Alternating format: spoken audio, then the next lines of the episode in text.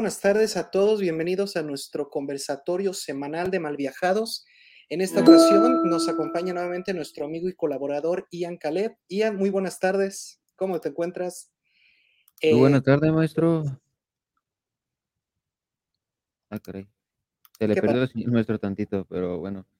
Eh, este, buena tarde, buena tarde, maestro. Buena tarde, eh, querida, querida gente eh, filosófica de este, de este bonito programa, gente que viene aquí a, filosofar, personitas que decidieron salir de la rutina, decidieron meterse a este bonito programa donde no solamente hablamos de las corrientes filosóficas, no solamente hablamos de temas eh, pues escabrosos, sino que pensamos, viajamos y nos adentramos a profundidad en nuestros pensamientos oscuros, profundos, bueno, no tan oscuros, pero sí profundos, eh, muy bien, nuestro. ¿Y usted cómo está? ¿Cómo está el día de hoy?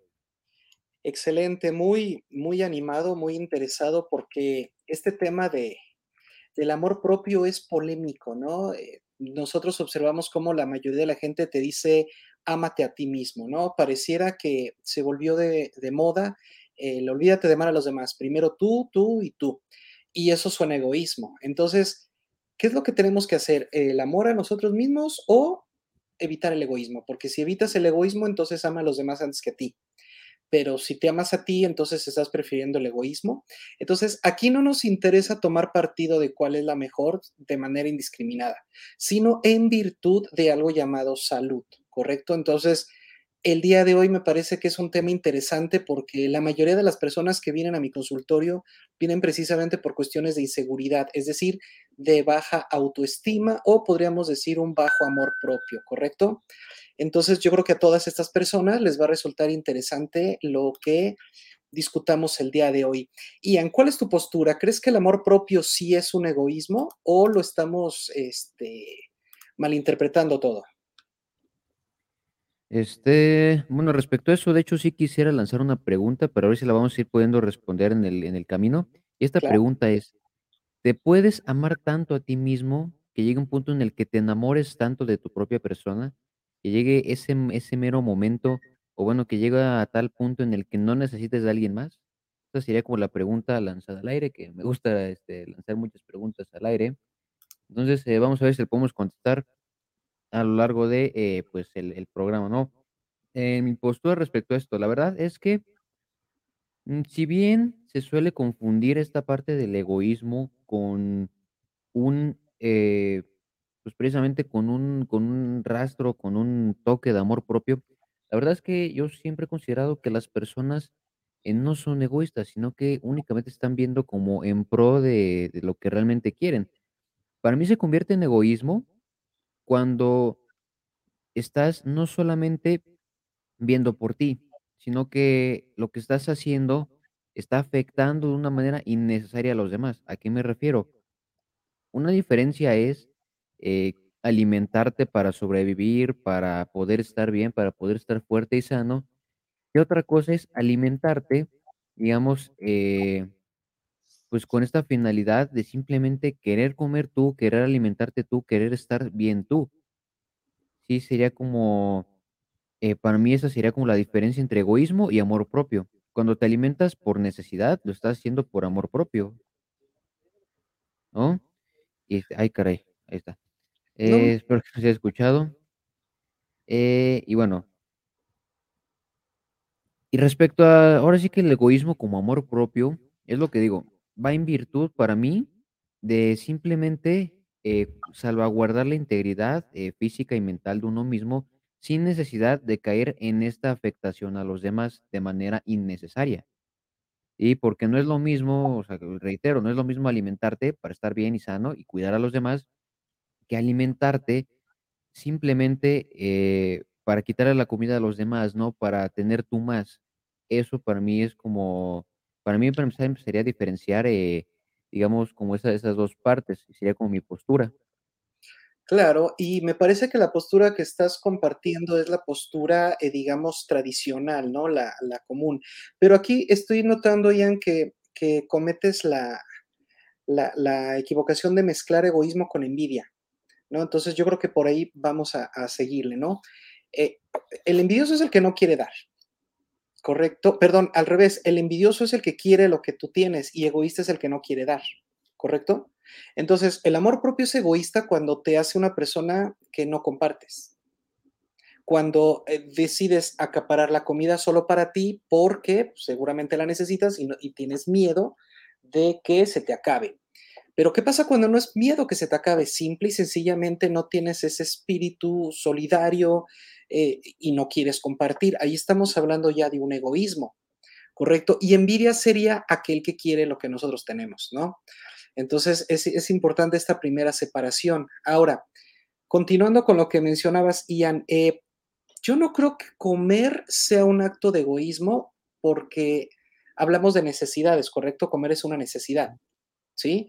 Y cuando hablamos de necesidades, eh, ¿realmente estamos hablando de amor? Sea, el amor propio no es una necesidad. El amor propio no tiene que ver con necesidades. El amor es un deseo, es un gusto. Entonces, el amor propio tiene que ver con nuestros deseos, con, nuestro, con aquello que queremos para nosotros, ¿no? Y aquí hay que distinguir entre dos tipos de deseos. Puedo desear cosas terrenales o puedo desear, desear cosas trascendentales, ¿correcto? Entonces, el amor propio podríamos dividirlo en dos. Existe el amor propio terrenal y el amor propio trascendental. Y yo creo que los adjetivos son muy claros. Cuando hablamos de amor propio terrenal, hablo de cuando lo que amo de mí es la cuestión materialista, ¿correcto? Eh, verme bien, eh, que la gente me envidie lo que tengo, que, que este, no sé, eh, to- todo lo que tenga que ver con aparentar ante los demás que de manera superficial soy una persona eh, que se ama a sí misma, ¿no? En cambio, el amor eh, trascendental pues sería algo inmaterial, sería este, lo que yo busco de, de lo que deseo para mí, no es algo material, sino es algo trascendental, cultural, virtuoso, ¿no? ¿Qué opinas de esta primera diferenciación entre amor propio terrenal y amor propio superficial? ¿Crees que tiene sentido o no es, no tiene importancia esta división? Pues, como bien lo menciona, una cosa se bueno, un concepto, perdón, eh, se fija más como en lo material, ¿no? Se fija principalmente en esto que en esta en este plano que nosotros conocemos y tenemos, eh, perfectamente a la vista, al tacto, al olfato, ¿no? Así que, eh, yo sí considero importante diferenciarlo porque si bien uno puede tener ese amor propio, a lo mejor, eh, pues, terrenal, no a lo mejor no lo puede tener en su otra forma, como bien lo menciona, un amor propio, pues, más trascendental, ¿no? Porque si bien uno uno puede ser muy vanidoso, puede querer sacar, arreglarse y todo por amor propio, eh, pues, a lo mejor y no puede hacer nada por la parte ya de de, digamos, de otra dimensión, de otro plano, ¿no? Que ya sería algo más, eh, como un concepto de de de precisamente de amarse a sí mismo tanto, a llegar a ese punto, ¿no? Al menos aquí, eh, sí también haría este apunte de que, eh, pues, como bien lo menciona, este, ¿cómo se llama este cuate? Ah, se me va el nombre. Este, ah, se me fue el nombre de este de este pensador. Ah, pues, precisamente de Schopenhauer, ¿no? Que él justamente menciona, eh, que esta vida, al menos la vida terrenal, en cierta parte, se vuelve una vida de meramente sufrimiento, ¿no? Se vuelve una vida de meramente, eh, decepción, de pura traición, ¿sí? Y esto, ¿por qué lo menciono? Porque a fin de cuentas, tener como ese amor propio terrenal, pues, en parte es como velar por esa por esa cuestión de, precisamente, de ver por nuestra felicidad, de ver por nuestro de ver por nuestro bienestar, ¿no? Y también lo metería un poquito con el amor propio trascendental, Porque si algo buscamos todos los seres humanos al momento de trascender, es hacerlo de la manera que nosotros queremos, de la manera que nosotros nos gusta, ya sea por medio de algunos actos que que por algunos actos por los que, pues, queremos ser reconocidos básicamente, ¿no? Ya sean buenos o malos, como bien mencionábamos en en el en el podcast de la vez pasada, eh, a fin de cuentas, eh, para mí en mi opinión sería esa, ¿no? Eh, lo menos para mí el amor propio sí va como que en pro de siempre ir por la por ir por ir por la felicidad e ir alcanzando o, eh, hasta cierto punto, mm, ¿cómo decirlo? Eh, pues sí, eh, realmente sí debería de haber una diferenciación, sí sí se deberían de separar, ¿no? Para entender cada concepto por separado. Porque si bien podemos entender o podemos, eh, meterlo todo en un conjunto de de conceptos, la verdad es que no se puede. A fin de cuentas, sí tienen que ver con el mismo tema, sí tienen que ver con el ser humano, con los sentimientos y cuanta cosa más, pero tiene ese preciso detalle de que no no tienen como tal esa esa funcionalidad, vaya, ¿no? De de ahora sí que de de poder ver los detalles y querer verlos todos juntos, sería un poquito más complicado. Perfecto, entonces, si estás de acuerdo, sigamos con estas divisiones, ¿no? Eh normalmente, ¿con quién es con quien somos más dadivosos, no? ¿a quién solemos con quién solemos ser más espléndidos? Con nuestra círculo moral, ¿no? Con nuestro círculo personal, nuestros amigos, nuestra pareja, nuestra familia, ¿no? Es como que con quien solemos tener más, eh, más actos caritativos, ¿no? Más actos de compartir con los demás lo que tenemos. Eh, podríamos entonces decir que una persona no egoísta es una persona que comparte con los amigos, ¿estás de acuerdo en esa primera afirmación? ¿Sí? Mm. Híjoles, hasta cierto punto sí no. O sea, ¿qué pensarías de la persona que ni a sus amigos les da nada? O sea, yo creo que mínimo a tus amigos está bien, ¿no? Que que compartas. Hablo de amigos, amigos, amigos verdaderos. Sí, Está sí. correcto compartir, ¿no? Entonces, ahora pasamos a la segunda reflexión, ¿y quién es tu mejor amigo? Porque si a los amigos hay que compartir, al mejor amigo hay que compartir más, ¿no? ¿Y quién sería tu mejor amigo? ¿O quién es o quién debe ser tu mejor amigo? ¿Qué te parece pensar que el mejor amigo, ese que siempre va a estar contigo, eres tú mismo? Entonces, si empezamos a ver que que somos nuestros propios amigos, que somos esos seres con los que no nos podemos abandonar, que a donde vayamos siempre vamos con nosotros, entonces el amor propio es ese, ¿correcto? Es el verme a mí como esa persona o la primer persona a la que debo de tener bien atendida, ¿correcto? Porque por eso somos agradecidos con la familia y por eso somos agradecidos con los amigos, porque están ahí para nosotros.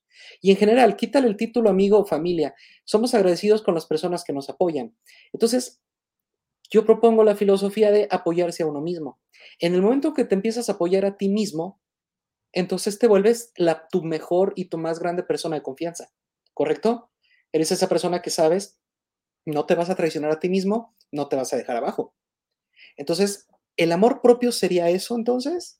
El apoyarte a ti mismo, el amarte a ti mismo, no por una cuestión terapéutica, no por una cuestión de, eh, refuerza tu seguridad para que el mundo no te acabe, no, sino por una cuestión racional y justa.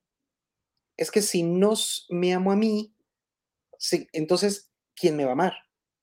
¿No? O sea, si no me cuido yo, si no, eh, estoy al pendiente de mí, de lo que necesito, si no me cumplo algunos deseos, algunos caprichos, entonces, ¿quién lo va a hacer?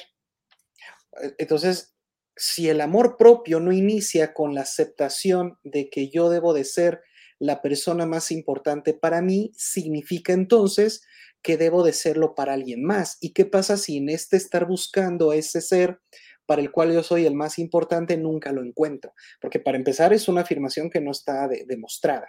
Es muy posible que no seamos importante para nadie más.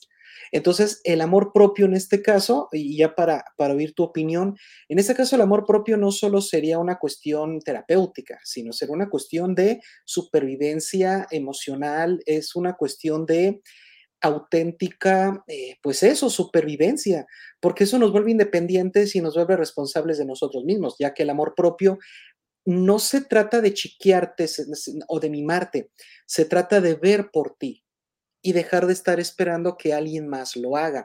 ¿Qué opinas de esto, Ian? Te escucho. Mm, de hecho, como lo menciona, eh, incluso por eso lancé la pregunta al aire, ¿no? De, eh, ¿se puede amarse puede amarse tanto uno mismo que no necesite ni siquiera pareja para poder ser feliz, para poder, eh, disfrutar precisamente de ese de ese bonito, eh, sentimiento que es el amor, de esa bonita, eh, de esa bonita sensación, ¿no? Porque yo también soy soy muy fiel creyente de que cuando uno se ama a sí mismo deja de buscar amistades por mera necesidad, deja de buscar parejas por necesidad y empieza a buscar más bien porque realmente lo quiere, porque realmente lo desea, porque llega a un punto en el que se ama tanto a sí mismo uno, que entiende lo que vale, entiende lo que es, entiende que no, incluso que no debe de, recibir menos de lo que da, ¿no? Porque cuántas veces no hemos escuchado, pues precisamente esa frase, ¿no? Que dice, eh, Tú no debes de recibir menos de lo que das, ¿no? Tú tienes que recibir la misma cantidad de amor, la misma cantidad de atención, etcétera, etcétera, que tú das. Y, pues, digamos que precisamente a mí sí me causa también, pues, en parte un poquito de conflicto el el hecho de de decir: "Okey, uno mismo es su pro es su propio mejor amigo". ¿Por qué me causa conflicto? Porque evidentemente nosotros, pues sí somos seres sociales, ¿no? De ley, somos seres que tenemos que socializar, que tenemos que estar en contacto con demás seres humanos, entre muchas otras cosas, ¿no? Y me causa un poquito de conflicto porque yo digo, ¿qué es lo que te impide? ¿Qué es lo que qué es lo que te prohíbe que seas tu propio mejor amigo? ¿No? ¿Qué es lo que te prohíbe ser tú de los pocos o de los únicos que te amen por lo que eres? Porque aquí sí también Hago como la separación, ¿no? De de cómo es que te conocen las personas. Generalmente los papás, pues, te conocen realmente como como como tu hijo, ¿no? Como como un hijo, te ven desde sus ojos. Las parejas, eh, sentimentales, eh, pues, te ven como aquello que a lo mejor desean que seas, aquello que a lo mejor desean tener en algún futuro. Los amigos te ven como esa persona, ese ser, ese ente que está ahí, se supone incondicionalmente, y hasta cierto punto, eh, que está ahí, eh, porque se formó esa esa relación entre amistad, ¿no? Y que de hecho sí me gustaría que comentáramos el concepto de de lo que es amistad, y de lo que es como tal una una relación, así como para aterrizar la idea.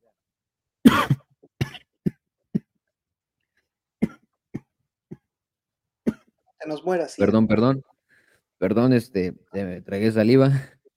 Este, entonces, eh Y y digo y digo que me causa conflicto de por qué no, porque no hay no hay nadie que se conozca mejor que uno mismo. Muchos te van a decir: "Es que yo te conozco mejor de lo que tú te conoces". A lo mejor puede que sea cierto, pero realmente yo soy de los que piensan que si eso fuera cierto, si todos los demás pudiéramos conocer a las personas mejor que ellas mismas, yo creo que todo sería totalmente diferente. Yo creo que vi viviríamos en una sociedad muy, muy diferente. Si realmente conociéramos o si realmente esa afirmación de decir: "Yo te conozco mejor de lo que tú te conoces", fuera verdadera, ¿no? Porque cuántas veces ha pasado que dicen: "Es que yo pensé que eras así, es que yo sabía, es que yo yo estaba seguro de que eras así", ¿no? Y, este, pues realmente no, suele pasar que no. Entonces, por eso estoy como que un poquito me causa bastante conflicto el sobre todo, no tanto el concepto, sino el no entendimiento del concepto del amor propio en ese sentido. Sí, Sí, es porque de hecho vi un meme hace hace unos días que me causó mucha muy mucha gracia y a la vez como que dije: "Ah, sí, cierto, tienes razón", que dice, eh: "Si tú me ves hablando solo alguna vez, no te asustes, solo necesito la opinión de un experto", ¿no? Entonces yo digo, ¿por qué no? Tú te conoces a ti mismo, ¿por qué no hablar contigo mismo? ¿Por qué no quererte a ese punto? ¿No? ¿Por qué no, eh, pues eso, eh, por qué no ¿Por qué no tener ese amor propio y y sobre todo ponerlo en práctica? Porque puedes quererte mucho, pero a lo mejor no lo pones en práctica, ¿no? A lo mejor no hablas contigo mismo, no escuchas a tu yo interno, ¿sí? No no te das ese espacio para ti, y eso a lo mejor te afecta sin que te des cuenta. ¿O usted qué opina, maestro, respecto de esto que acabo de comentar?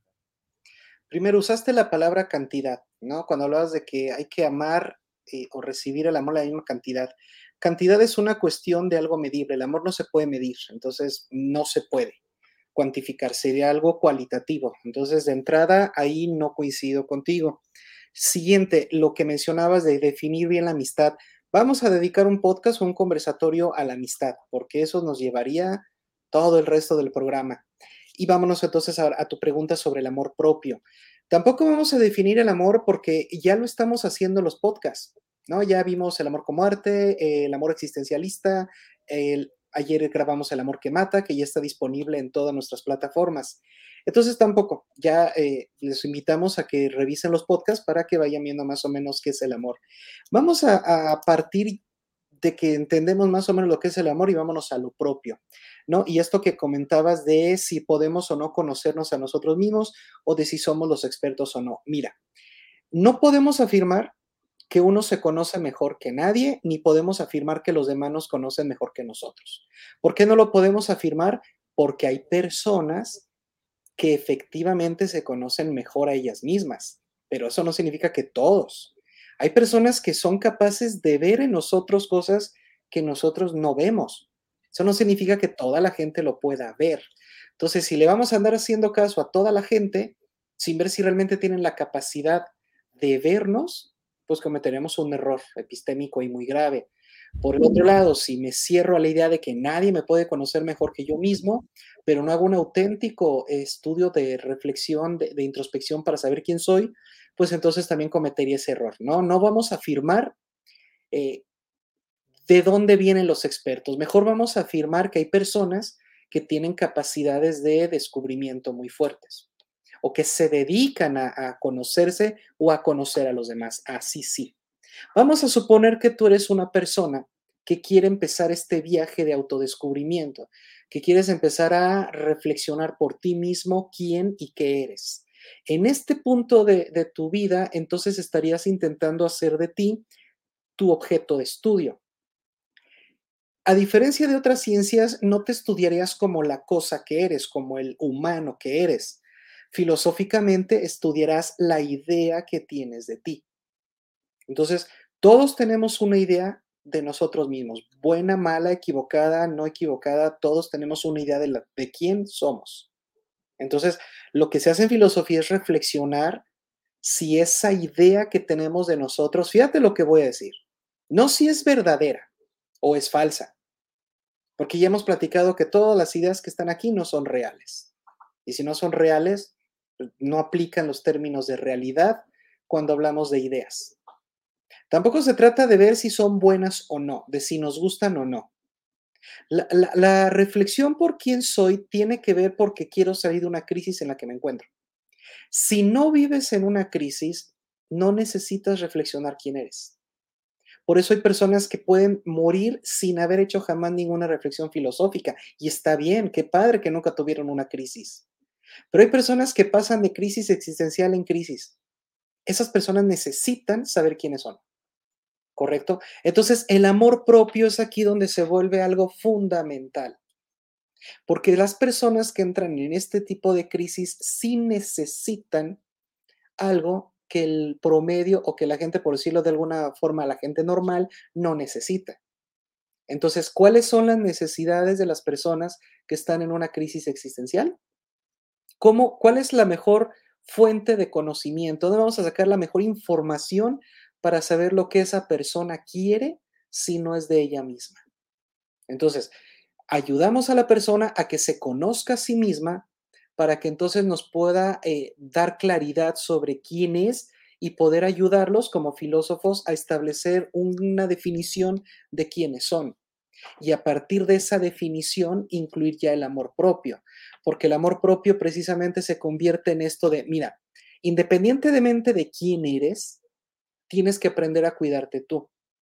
Porque estás viendo que tu forma de ser, tu naturaleza humana, la tuya, no hay una naturaleza humana universal. Tu naturaleza humana precisa de ciertos cuidados. Esos cuidados no los has encontrado, digamos, en el mundo promedio, en el mundo tradicional. Entonces, ¿de dónde vas a, de dónde vas a sacar estos cuidados especiales que tú necesitas?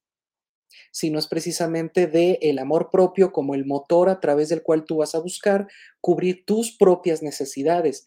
A lo que voy es que una persona promedio, una persona normal que no entra en crisis existenciales o que la supera rápidamente, ignorándola sobre todo, no requiere amor propio, porque ni siquiera lo necesita. A lo mejor está tan colmado de cosas o de amor que ni siquiera tiene por qué preocuparse por quererse, ¿no? Tiene gente que lo quiere y lo cuida.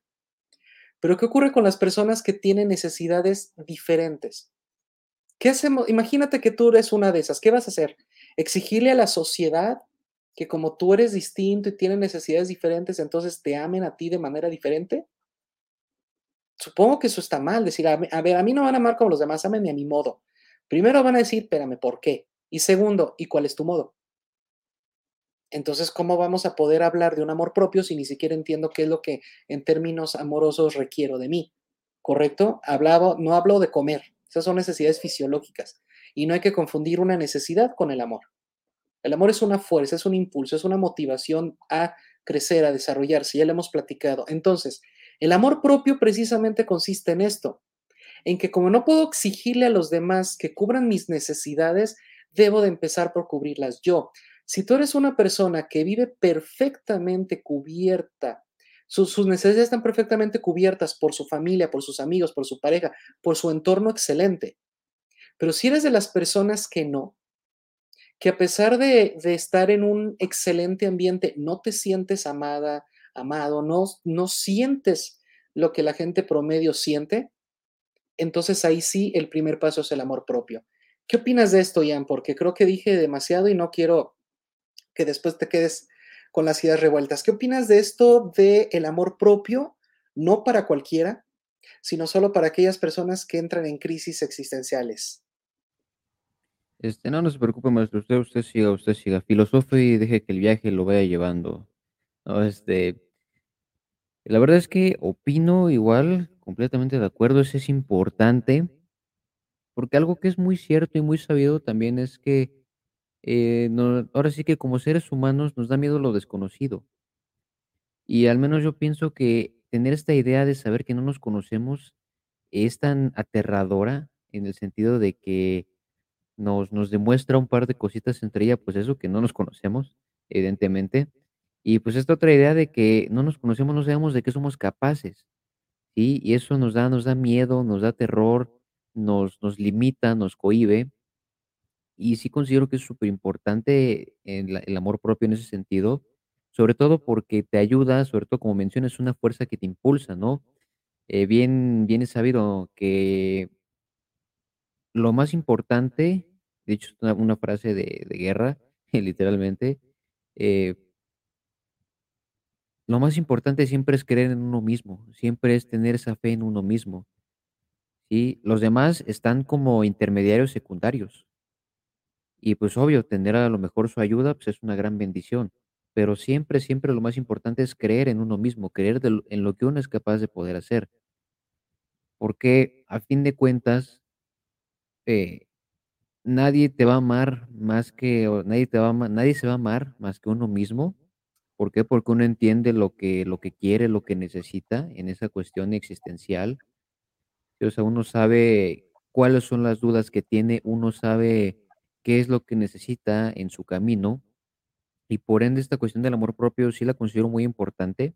La considero también, sobre todo, eh, fundamental. Yo creo que el amor propio nos lo deberían de enseñar, no cuando crecemos, sino desde muy pequeños, ¿no? Tener ese amor propio, esa capacidad para amarnos a nosotros mismos, eh, desde muy pequeños, ¿no? Ya que eh, cuando estamos grandes, pues sí, ciertamente a lo mejor puede que de niños pues no pueda ser tanto, ¿verdad? Porque no, no se saben controlar muy bien los niños pero si se les da una pequeña idea, pueden ir creciendo y pueden mejorar esa esa parte y tener sobre todo el entendimiento de lo que es el amor propio, ¿sí? Porque ay, caray, otra vez me iba a ahogar, este, eh, porque si bien, eh, pues está esta parte de que nosotros ente nosotros sabemos que existe el amor propio, no lo entendemos como tal, no sabemos qué es exactamente, no sabemos, eh, muchas veces por qué es que lo necesitamos y si es que lo necesitamos. Sí, porque de hecho también se suele confundir un poquito con el ego, ¿no? Con, eh, la famosa, este, con el famoso egocentrismo, ¿no? De que dicen: "Ay, es que porque andas acá muy alzadito y no sé qué", ¿no? Y es que a veces no es tanto eso, sino que es que uno se quiere, uno se valora, uno, eh, uno tiene ese suficiente amor como para decir: "Yo lo valgo, yo lo soy, yo lo sé", ¿sí? Y, este, y también, de hecho, sí, eh, también sí comparto la idea de que efectivamente, eh, prácticamente en este mundo, también soy de los que piensa que no hay nadie que vaya a impulsarte más que tú mismo. ¿sí? Nadie va a creer más en ti que tú mismo. Digo, puede ser un poquito, eh, repetitivo, pero es cierto. Entonces, es por eso que lo considero súper fundamental, ¿no? Porque, digo, a manera personal, lo platico rápido, eh, a mí sí me pasó también muchas veces que, de hecho, actualmente me sigue pasando que hay quienes no creen, ¿no? Me dicen: "Ah, es que, ¿cómo vas a hacer eso? Es que es imposible, es que nadie lo ha hecho, y si nadie lo ha hecho, significa que entonces es imposible de hacerlo", ¿no? Y nada más lo casi que lo que hago es reírme por dentro de decir: "Ay" me sorprende que no que no que a pesar de que llevas tanto tiempo conmigo, no sepas aún de lo que me sigas ¿no? Me sigas, este, subestimando. Porque también es algo muy común, maestro, ¿no? Eh, el subestimarse. El concepto del de subestimarse a uno mismo.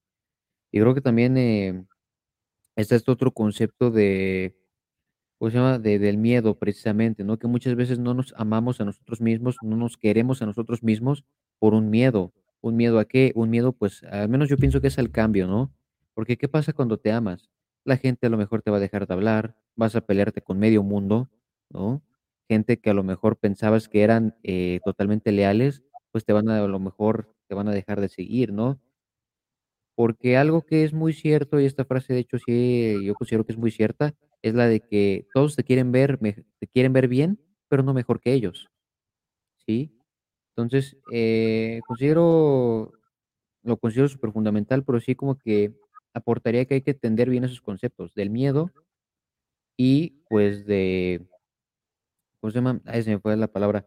Este, y de entender que uno mismo es ese impulso, uno mismo debe de aprender, eh, desde muy pequeño, si es si es, este, si es posible, a amarse a uno mismo, ¿sí? A pues, a entender precisamente esa parte, ¿no? De de decir: "Yo puedo, yo yo yo yo puedo", y no tanto por querer demostrar algo a alguien, sino de decir: "Yo puedo porque me amo, yo puedo porque porque, digamos, porque" pues sí, porque me amo, porque me quiero, y porque sé que lo porque sé que lo lo digamos, lo voy a conseguir, ¿no? Y p y dejar de perder el miedo, sobre todo. ¿Usted qué opinará al respecto? Pues no, encuentro bastante que criticar aquí en estas cosas que mencionas. Ha hablas mucho de que ya sabemos las cosas. Constantemente dices: "Es que tú ya sabes qué quieres, ya sabes qué necesitas, es que tú sabes, tú sabes". Pero, ¿cómo lo sabes? O sea, ¿de dónde sacas que de verdad ya lo sabemos? Entonces, la filosofía no tiene sentido. Entonces, la ciencia no tiene sentido. O sea, si ya lo sabes todo, entonces no, yo no creo que lo sepamos. Más bien creo que tenemos ideas, creencias. Ahí sí estoy de acuerdo contigo. Tenemos alguna creencia de quién somos, creemos saber, pero no, no sabemos. Otra, eh, te escucho muy optimista, exageradamente optimista. Esto de de el amor es lo que te va a hacer exitoso y triunfador, no sé. No, no, no. Y es que notablemente, eh, puedes observar cómo las generaciones actuales, las las famosas generación de cristal, ¿no? Los copitos de nieve, precisamente se caracterizan por ser así, por creer que amarse a uno mismo es lo más importante, lo único y lo más valioso. Y eso ha provocado que se cierren y se cieguen a oportunidades. Entonces, no, tampoco estoy de acuerdo en eso de en esos discursos de superación personal, de que con que te ames a ti mismo basta y sobra, porque entonces sí puedes caer en una especie de sesgo de confirmación, de entonces el que no me valore, que se vaya a la fregada, ¿no? Entonces, el que no me quiera como soy, que sea entonces, eso entra en contradicción con el podcast que grabamos ayer, que hablábamos de que precisamente por amor tú cambias. Y aquí pareciera que tu postura es que no, porque vas a cambiar, si te amas a ti mismo, no necesitas cambiar por nadie más. Entonces, aquí hay ciertas cosas que con las que no coincido, o al menos por el momento, ¿no? Sería cosa de de describirla, ¿no? De trabajarlas más. Respecto al miedo, yo no creo que amarte a ti mismo te provoque miedo. Pienso más bien, y creo que por ahí va tu idea, los demás son los que tienen miedo. Porque cuando tú encuentras una persona que se ama a sí misma, en el sentido virtuoso, es una persona que no puedes controlar. Porque no hay forma de que tú puedas negociar o comerciar con alguien que s que tiene lo que requiere, ¿correcto? Que está satisfecho y que está, eh eh, está siendo productivo en sí mismo. Entonces, provoca más miedo a los demás. Por ejemplo, a a una pareja a la que tú le dices: "Yo no te pienso rogar, o sea, si un día esto termina, pues, bye, te agradezco la oportunidad", pero ni te voy a rogar, ni te voy a suplicar. ¿Por qué? Porque no te necesito. Así como lo dije, suena todo menos romántico. Nadie va a decir, ay, mira qué bonitas palabras, mira, me hace sentir especial. Al contrario, pareciera que la persona es, pues, temporal, ¿no? Relativa. Entonces, obvio, la otra persona va a pensar que no la amamos. La otra persona va a sentir inseguridad de, uy, entonces no me vas a rogar, no. Entonces no llorarías por mí jamás. Ah, entonces no me amas. A ver, espérame. Es que precisamente le causa miedo, inseguridad a los demás que te ames a ti. No, no, no logran esta comprensión de que puedo amarme a mí y amar a los demás. Si en ningún momento hemos dicho que el amor propio sea único, como si en el mundo hay que escoger o amas a los demás o te amas a ti. No, no es cierto. Puedes amarte a ti y amar a los demás, pero tampoco vas a amar a todos porque sabemos no amamos a todos, ¿correcto? Entonces por ahí va esta, esta réplica que te hago. Yo creo que somos más ignorantes, Ian, y, tú afirmas muchísimo que sabemos, que sabemos, que sabemos, que sabemos. Y precisamente la filosofía nace del reconocimiento de nuestra ignorancia. Entonces, no, hay que ignorar o dudar de todo. Ahora, todo esto que tú puedas decir sobre ti, de que es que cómo que no se puede, voy a demostrar que sí o claro que creo en mí, todo eso está ocurriendo en tu cabeza y todo eso ya lo hemos visto no es real. Entonces, aguas con eso porque nos puede hacer eh, cometer errores. El hecho de que la gente diga no, no nos debe hacer caer en la soberbia, en la vanidad, decir, ah, ¿cómo no? Pues ahora les voy a demostrar que sí. No, de verdad hay cosas que no. De verdad hay cosas que no se pueden y hay que reconocer con humildad que hay cosas que no, que por muchas ganas, por mucho amor que tengas, no. De hecho, amar no es tener ni poseer, amar es dejar ser, es liberar, ¿correcto? Entonces, el amor propio es una especie de búsqueda por tu liberación no por tu enajenación. Entonces, ¿qué pasa cuando la persona, ya, ya pasando a otro tema, qué pasa cuando la persona que empieza a generar su amor propio, empieza a generar un amor propio terrenal? Es decir, empieza a darse seguridad a ella misma a través de verse bien, de vestirse bien, de maquillarse bien, de, dar una apariencia eh, superficial, ¿no? ¿A dónde nos va a llevar eso? Imaginemos que continuemos este viaje, ¿no? La persona siente que su naturaleza no es eh, normal, no es del promedio. Por lo tanto, esa persona empieza a producirse a ella misma, ¿no? Empieza a cambiar su look, cha, cha, cha, y se empieza a sentir bien. ¿Hasta qué punto es realmente sano sentirte bien por la apariencia que das? O sea, ¿hasta qué punto es recomendable apuntar hacia una apariencia para encontrar una estabilidad emocional. No creo que el camino sea por ahí. ¿Qué pasa con el caso contrario? Si en lugar de ayudarle a que se preocupe por la apariencia, le ayudamos a que se preocupe por su interior y dejamos que la apariencia se arregle sola. Porque de nada sirve que arregles la apariencia si por dentro sigue mal, porque estás creando una relación de codependencia. Entonces, necesito vestirme así y necesito hablar así y necesito que me vean con este teléfono o con este carro para entonces yo sentirme seguro. Entonces estamos haciendo el problema aún más grande. Porque entonces cuando esa persona ya no pueda tener ese carro, tener ese teléfono o vestirse como quiere, entonces va a regresar a su inseguridad. Entonces va a regresar a no amarse a sí mismo. Entonces, me parece que el amor propio no debe ser visto de manera tan superficial. Y no es un tema que únicamente podamos resolver con frases de autoayuda o con eh, superativismo, querer es poder, eh, cosas como la ley de la atracción. No creo que sea la solución. En primer lugar, porque ni siquiera creo en ellas. Pero además estamos generando la idea de que el amor propio es básicamente creer nada más en ti. El amor propio no es creer en ti. No, no, no. No, en, e, en ninguno de los podcasts que hemos grabado del amor hemos dicho, amar es creer. No. No, no, no. O sea, estamos hablando desde el inicio de esta transmisión que cuando la persona se ama a sí misma es porque es consciente de que tiene necesidades afectivas y en lugar de estar esperando que los demás las cubran, las cubre él. Pero aguas, no todas las necesidades afectivas las puedes cubrir tú solo. Tú no te puedes abrazar a ti mismo. Y aunque digas, ah, ¿cómo no? Mira, lo acabo de hacer, no es igual. Mira, no te puedes besar a ti mismo en la boca, para empezar. Sea, sí hay cosas que requieres del otro. Aunque tú te eches muchas porras y te digas, es que soy muy buena, es que soy muy fregón, que te lo diga alguien más, claro que te ayuda, claro que te hace sentir bien. ¿Correcto? Precisamente eso hacemos en Malviajados. Podríamos quedarnos únicamente en nuestro café platicando de estos temas, pero ¿por qué los compartimos con la gente? Porque cada que alguien publica aquí, ah, gracias por el conversatorio, nos, cada like que la gente da, cada me encanta, cada que comparten, eso uno se siente bien. ¿Por qué? Porque te das dando cuenta que la gente está apreciando y valorando lo que haces. Entonces, hay cosas que necesito del otro en el amor, pero también hay muchas otras que no lo requiero, que puedo perfectamente cubrir esas necesidades afectivas por mí mismo. Eso es a lo que yo llamo amor propio. Porque si tú no tienes amor propio y estás esperando que la otra persona cubra absolutamente todas tus necesidades afectivas, todas, pobre de la otra persona. Pobre, sí, no, no va a aguantar. Entonces, el amor propio no es sustituto del amor al otro, no es una sustitución.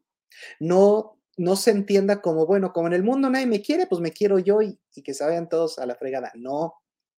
Claro que hay que buscar el amor en alguien más. Claro que hay que enamorar y enamorarse de alguien más. Estoy de acuerdo en eso. Lo que me refiero es que el amor propio únicamente es una parte de ese gran sistema llamado amor. Hay una parte que es propia y hay otra parte que es compartida. ¿Correcto? Entonces el amor propio es lo que yo necesito en términos afectivos o como usando la terminología del despacho en términos no éticos, en términos espirituales, yo tengo necesidades emocionales, afectivas tengo deseos, tengo pasiones. Y algunas de esas las puedo cubrir perfectamente por mí mismo. De modo que entonces a mi pareja le dejaré solamente las que yo no puedo solo. Eh, ya para escucharte, Jan, me gustaría que, que, me comentaras qué opinas de esta última parte, ¿no? El amor propio no es sustituto, no es sustitución del amor es solamente una parte del amor y es la parte que se encarga de lo que tú puedes de manera responsable e independiente cubrir por ti mismo para dejar de estar esperando que los demás lo hagan. Y segundo, el amor propio no es un mecanismo de defensa, porque eso está de moda. La gente cuando no logra encajar en la sociedad o cuando no logra llevarse bien con los demás, se le hace muy fácil encerrarse en su burbujita de amor propio, que es lo que yo llamo una enajenación propia, y lo único que haces es alejarte del mundo, encerrarte en tu ego, y ahí es donde se deriva el narcisismo. Entonces, no creo yo que el amor propio sea un mecanismo de defensa. El amor en general no es para defenderte. Y la tercera cosa que me gustaría que reflexionaras y compartieras tu opinión con todos nosotros, y es esta cuestión de educar para el amor propio. A mí me parece que no hay nadie que te pueda enseñar a amarte a ti mismo. ¿Por qué? Porque no hay un manual y cada persona es distinta. Más bien pienso que sí se puede aprender. estoy de acuerdo contigo, es importante aprenderlo y desde la infancia, pero no he entendido como que alguien me tiene que enseñar, sino que alguien me tiene que ayudar a descubrirlo, ¿no?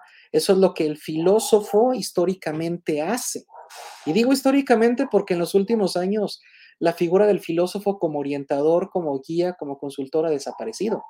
Se ha puesto de moda mucho que otros especialistas de otras disciplinas eh, agarren el término de coach de vida, cuando eso no es nuevo ni es original, eso hacía el filósofo desde hace 26 siglos. Entonces yo creo, Ian, que sí estoy de acuerdo contigo en que mientras más rápido aprendamos el amor propio y lo ejecutemos, mejor, pero sí debe de ser con personas que de verdad nos ayuden a descubrirnos. ¿Por qué? Porque la filosofía base del conócete a ti mismo y si no me conozco a mí mismo no me puedo amar. Como dijo Paracelso, no puedo amar lo que no conozco, ¿no? Bien, te escuchamos, Ian. ¿Qué opinas de estas tres eh, afirmaciones que te comparto? Este, pues bueno la, bueno, la que sí como que de hecho me hizo un poquito de, me movió como que un poquito el coco, es este, lo que comenta, que es muy, muy cierto, lamentablemente, hoy en día el amor propio se utiliza más como un mecanismo de defensa, como un mecanismo, eh, pues precisamente como para protegerse de algo que la verdad es que considero que ni siquiera existe, Claro, Claro. Eh, entonces, por esa parte, yo lo que podría comentar es que efectivamente, es muy, muy común hoy en día. Y en parte, lo veo como algo necesario e innecesario a la vez. Necesario en el sentido de que ya no ya no te endulzan los oídos tan fácilmente, ya no te bajan la luna y las estrellas así tan tan fácilmente, pero a la vez lo considero innecesario porque a fin de cuentas, eh, el amor es el amor y como dicen, no se puede medir, no se puede calcular, no se puede tener un control al 100%. Así que, pues ahora sí que yo soy también de la idea de los que cree que, eh tienes que tienes que sufrir, tienes que pasarla alguna vez mal para aprender de ello. Si no, entonces, pues, el día que te pase, no vas a saber qué hacer, no vas a saber cómo comportarte, cómo tomarlo, no vas a saber cómo qué pensar, vaya, ¿no? Ahora el siguiente punto, eh pues sí, eh, como bien lo comentas, la verdad es que se ha dado mucho de moda esto de los coaches de vida, este, el famoso Carlos Muñoz, el famoso, este, ¿cómo se llama este otro cuate?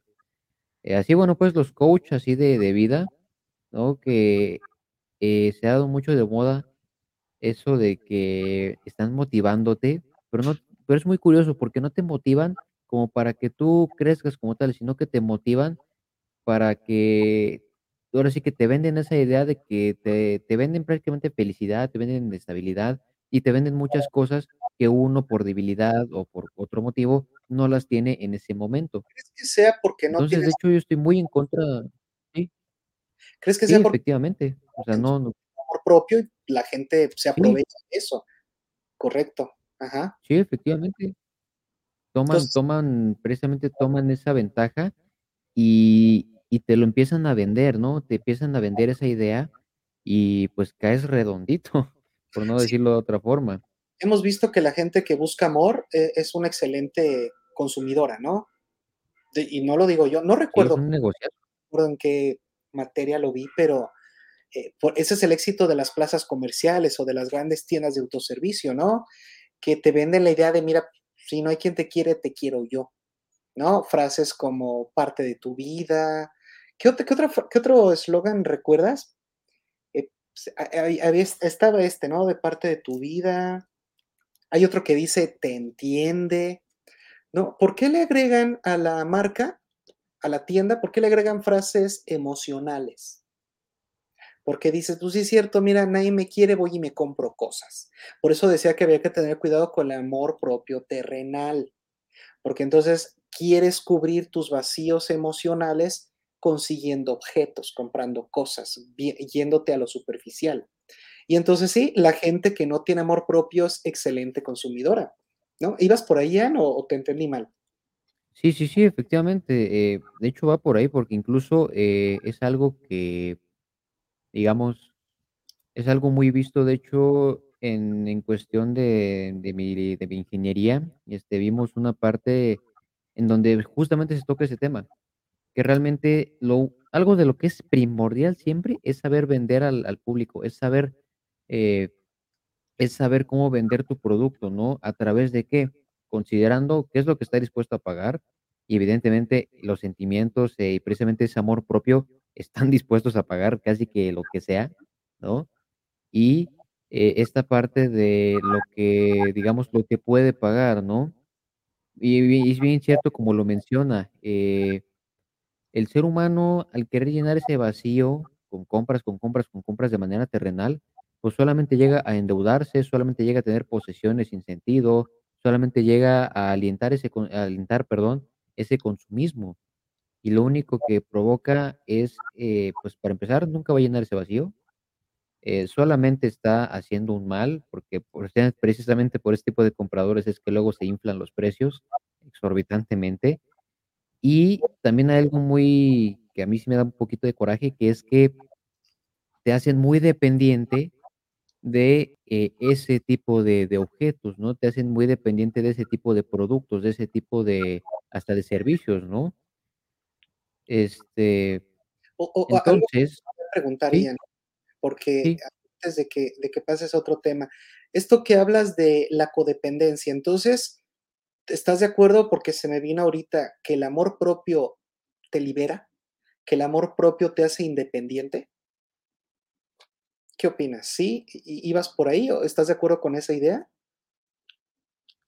Sí, de hecho, sí, este, sí sí comparto la idea de de la dependencia, ¿no? Porque a fin de cuentas es lo que es lo que generan en ti, una dependencia, eh, una dependencia emocional, a tal punto que te lo venden así, incluso hasta en la comida, ¿no? ¿Qué es lo que qué es lo que te dice Milky Way? Tómate tus 5 minutos Milky Way, o sea, tómate tus 5 minutos para ti mismo, para que te relajes, para que disfrutes. ¿Qué es lo que dice esta? Incluso hasta las marcas de juguetes. De hecho, desde niños, y esto, híjoles, hasta da para analizarlo en en otro conversatorio, pero hasta desde pequeños, cómo nos manipulan en ese sentido, de que te venden que los juguetes te van a dar felicidad, te van a dar esto, te van a dar lo otro, te van a dar aquello. Sí, Así y que sí, sí. que entretienen a los niños con el teléfono, ¿no? Yo he visto en muchos en muchos sitios donde el niño le dan el teléfono para que se quede quieto, ¿no? O sea, en lugar de abrazarlo, en lugar de platicar con él, en lugar de jugar con él, le das una cosa para que se entretenga. Entonces, como dices, ya desde niños estamos creando este este patrón emocional de, ah, entonces cada que yo quiera hacer algo, entonces lo que tengo que hacer es buscar un objeto, ¿no?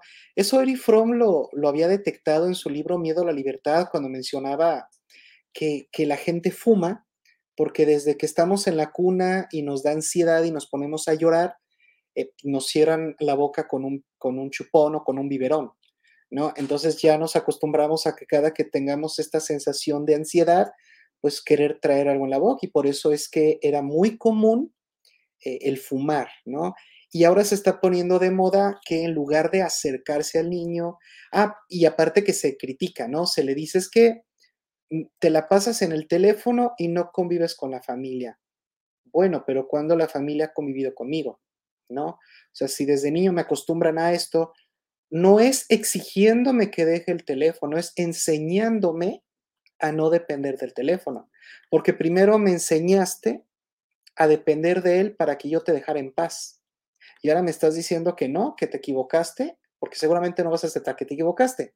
Seguramente vas a encontrar un argumento para decir que en su momento estuvo bien que me entretuviera, pero que ya crecí y que entonces ahora ya está mal que agarre el teléfono, ¿no? Entonces, definitivamente, Ian, el amor propio no es un mecanismo de defensa, pero sí es una fuerza liberadora, porque en ese momento te das cuenta de lo que realmente necesitas. Pero si te vas por el lado terrenal, pues te vuelves egoísta.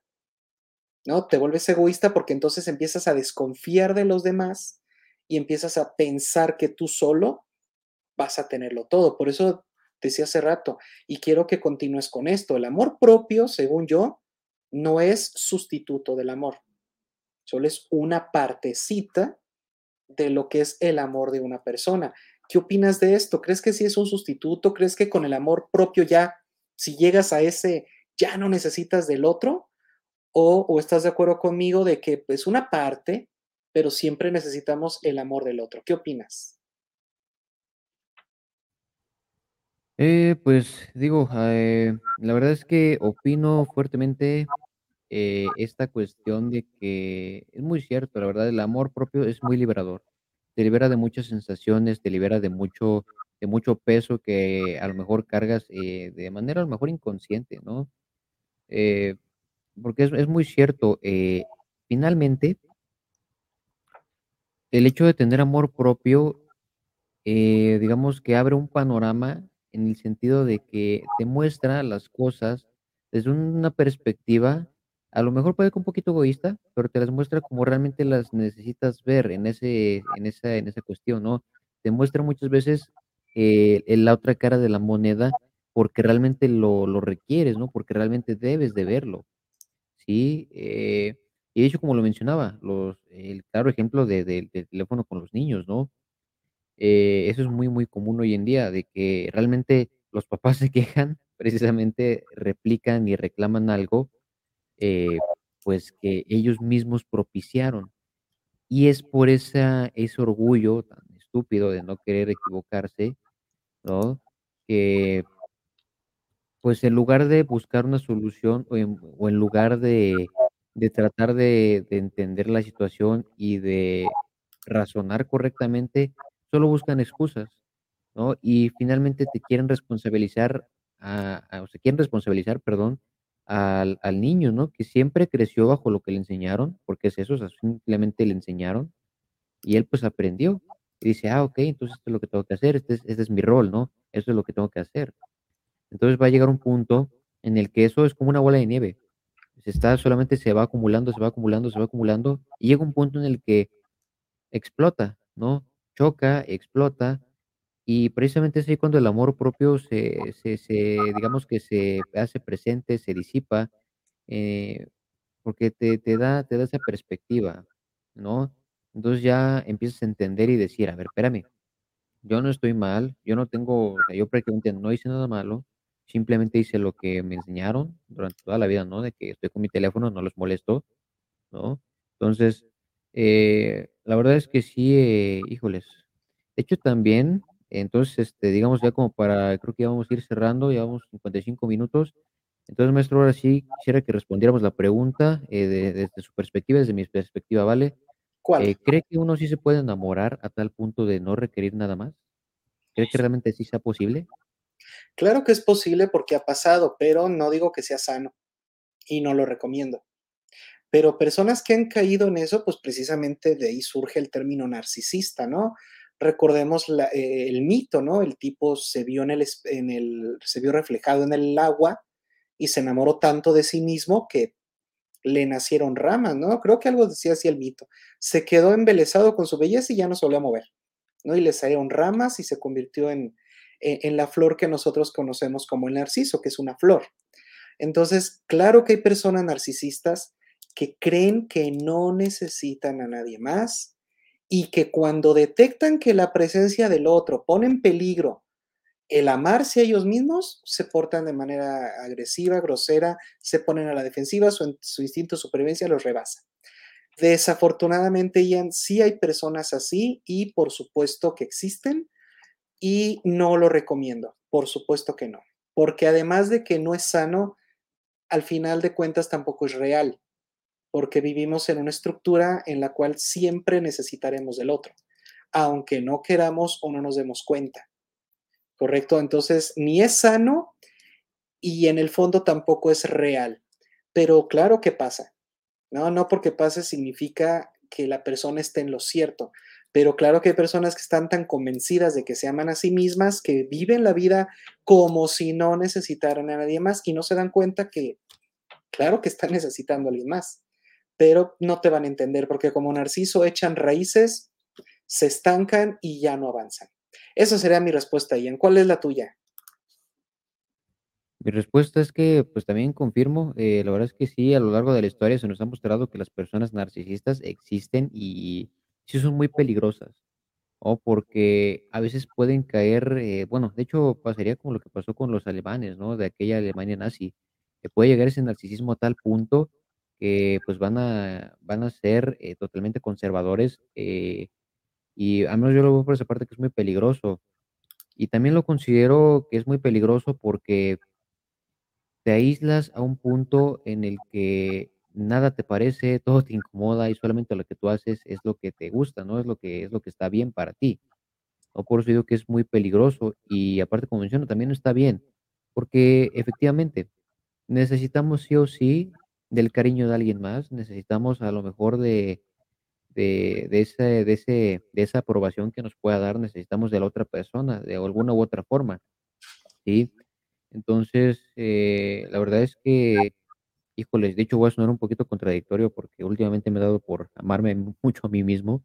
Entonces, eh, pero bueno, el punto de aquí es es tratar de filosofar y de reflexionar. Entonces, eh, al menos de mi parte de sí sí he pensado últimamente que amarse a uno mismo es es un error respecto a a ese a ese extremo, ¿no? Está bien amarse, pero también tienes que permitir que los demás te amen.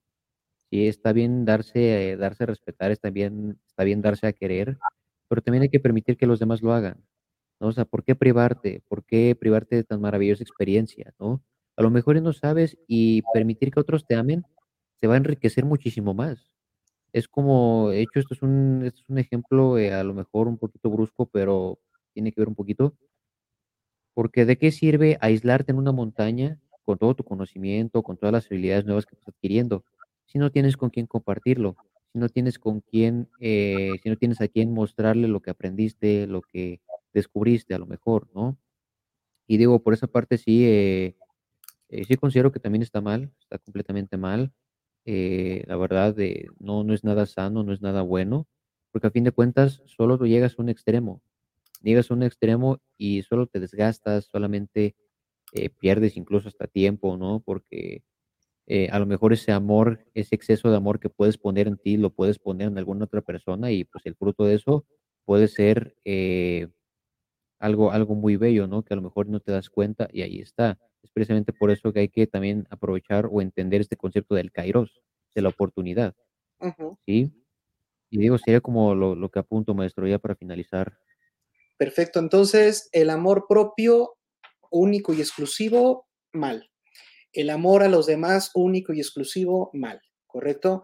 Aquí lo que se requiere es sabiduría, es, eh, mucha filosofía, mucha reflexión, mucha inteligencia para reconocer, eh, dónde el amor propio es fundamental, cuál es realmente su campo de acción, que deberíamos de ir planeando una segunda parte donde hablemos ya a profundidad cuáles son los campos de acción y de ejecución del amor propio, cuáles son sus cara cómo reconocerlo, etcétera, porque debe de haber amor propio y debe de de haber un amor por el otro, del otro o, este, hacia el otro, ¿correcto? Tenemos que hablar de un amor de oltredad de otredad, perdón. Entonces, ya después podemos hablar, eh, en una segunda parte del amor propio, pero por ahora hay que evitar los extremos, el amor propio no es sustituto del amor a los demás, y el amor a los demás tampoco tiene por qué eliminar el amor propio, deben de encontrar la manera de coexistir tu amor propio y el amor a los demás, porque solo de esa forma podremos llegar al desarrollo pleno del ser humano, y ya. Sobre cómo amar, ya tenemos varios podcasts y vamos a seguir porque todavía nos faltan 3, 4 teorías más del amor que vamos a seguir estudiando, pero por lo pronto, baste con decir eso, aguas con los extremos, ámense a sí mismos, pero también amen a los demás y déjense amar por los demás y también déjense amar por uno mismo. Como siempre, Ian, te agradezco muchísimo tu participación, gracias por todo lo que nos aportas. Recuerden que lo importante aquí no es, eh, pensar si si estamos bien o mal, sino simplemente atreverse a compartir, eso es lo más importante. Les recuerdo que para el próximo lunes estrenamos nuevo programa, nuevo contenido, que lo que vamos a hacer es estar analizando cuáles son las citas, los memes, las publicaciones de Twitter o de Facebook más populares, lo que está más en tendencia, y vamos a estar reaccionando y criticándolas en vivo, ¿de acuerdo? No necesitan mandarnos nada. Si tú tienes algún tweet, algún meme, alguna frase, alguna cita que quieras que reflexionemos, puedes compartirla con nosotros. Pero si no, no te preocupes porque vamos a estar en vivo revisando qué es lo que está en tendencia y lo vamos a estar analizando y viendo realmente si están bien o no, si deberían de formar parte o no de nuestro bagaje cultural. Como siempre, un placer y nos vemos la próxima semana. Saludos y hasta la próxima.